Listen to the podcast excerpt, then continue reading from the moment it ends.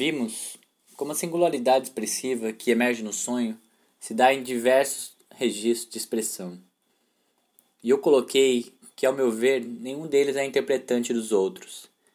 É exatamente como a nota musical numa expressão sinfônica.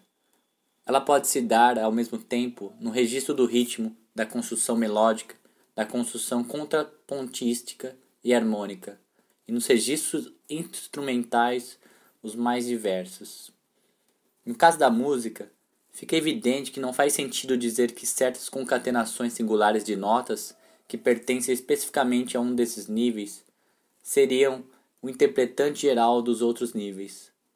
As notas musicais não pertencem ao piano, mesmo que nele sejam tocadas, mas a melodia, a intenção do universo musical proposto. Atualmente, os músicos já consideram que a música não consiste apenas em repetir notas, que o referente não está no texto musical, e sim na produção de um movimento de expressão que se chama interpretação. Se a interpretação dos psicanalistas adotasse o sentido que essa palavra tem para os músicos, eu pararia de aporrinhá-la e pararia também de aporrinhar os psicanalistas.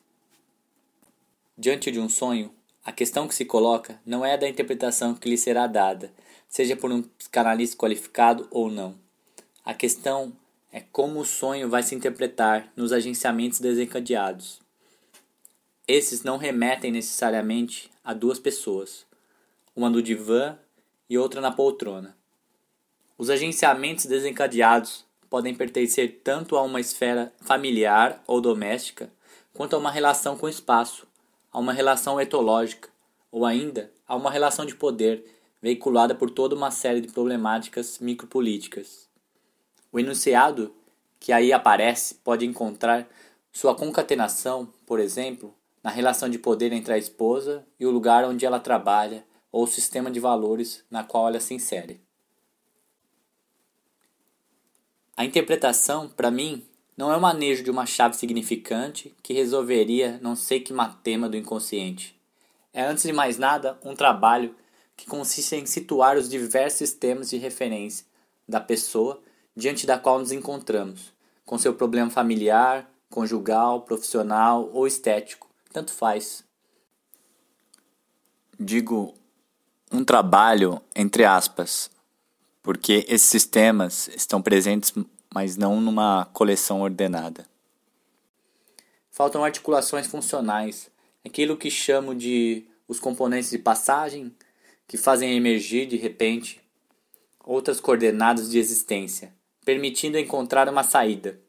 Os lapsos, os atalhos, os sintomas são como pássaros que vêm bater seus bicos no vidro da janela. Não se trata de interpretá-los. Trata-se, isso sim, de situar sua trajetória para ver se eles têm condições de servir de indicadores de novos universos de referência os quais poderiam adquirir uma consistência suficiente para provocar uma virada na situação.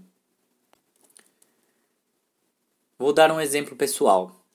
Considero a poesia como um dos componentes mais importantes da existência humana, não tanto como valor, mas como elemento funcional. Deveríamos receitar poesia como se receitam vitaminas. Atenção, cara. Na tua idade, se você não tomar poesia, não vai ter jeito. E no entanto, por mais importante que a poesia seja para mim, só raramente acontece de eu ler ou escrever um poema. Não porque me faltem ocasiões para fazê-lo, mas é que elas me escapam pelos dedos e aí digo a mim mesmo: desta vez não deu. Com a música acontece a mesma coisa. É fundamental também mas às vezes esqueço durante semanas que ela existe.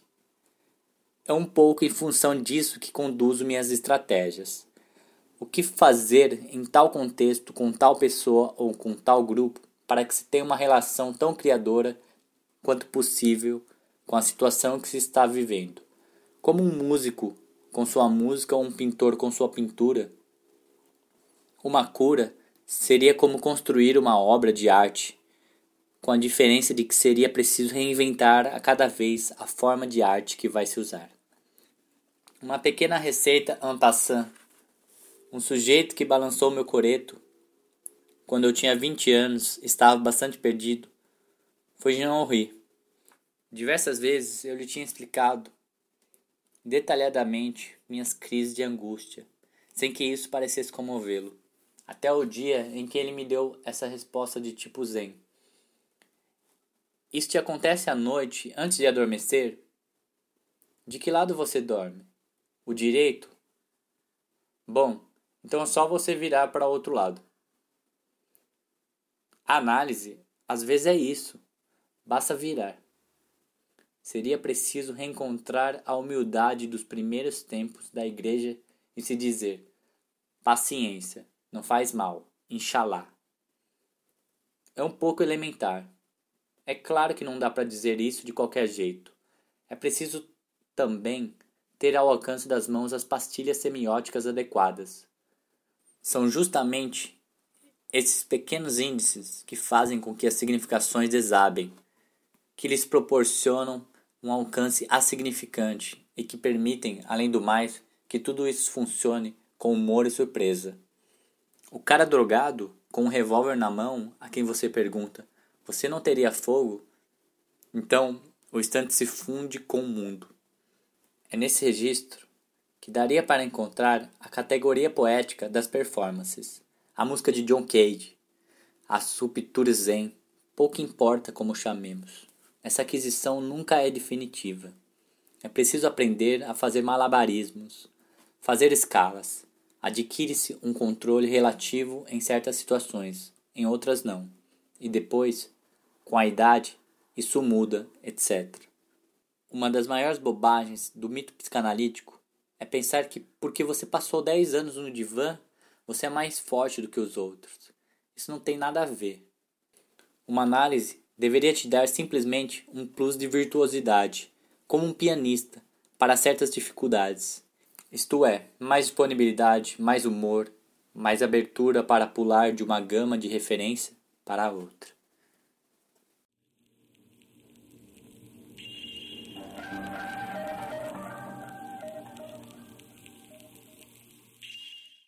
Extratos da Conferência de Guatarria, As Energéticas Semióticas, junho de 1983.